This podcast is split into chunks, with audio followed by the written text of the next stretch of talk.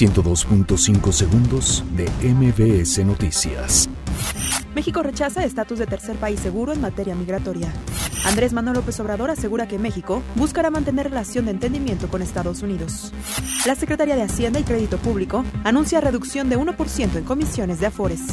Precios al consumidor crecieron 0.56% en primera quincena de diciembre, informa INEGI. Senadores de oposición presentan acción de inconstitucionalidad contra creación de superdelegados. Accidente en la carretera México-Toluca deja cuatro lesionados. Vigilarán 6.000 policías fiestas navideñas en la Ciudad de México. Tiroteo en Austria deja al menos un muerto. Rusia aprueba ley contra el maltrato animal. Descubren cráter cubierto de hielo en Marte. 102.5 segundos de MBS Noticias.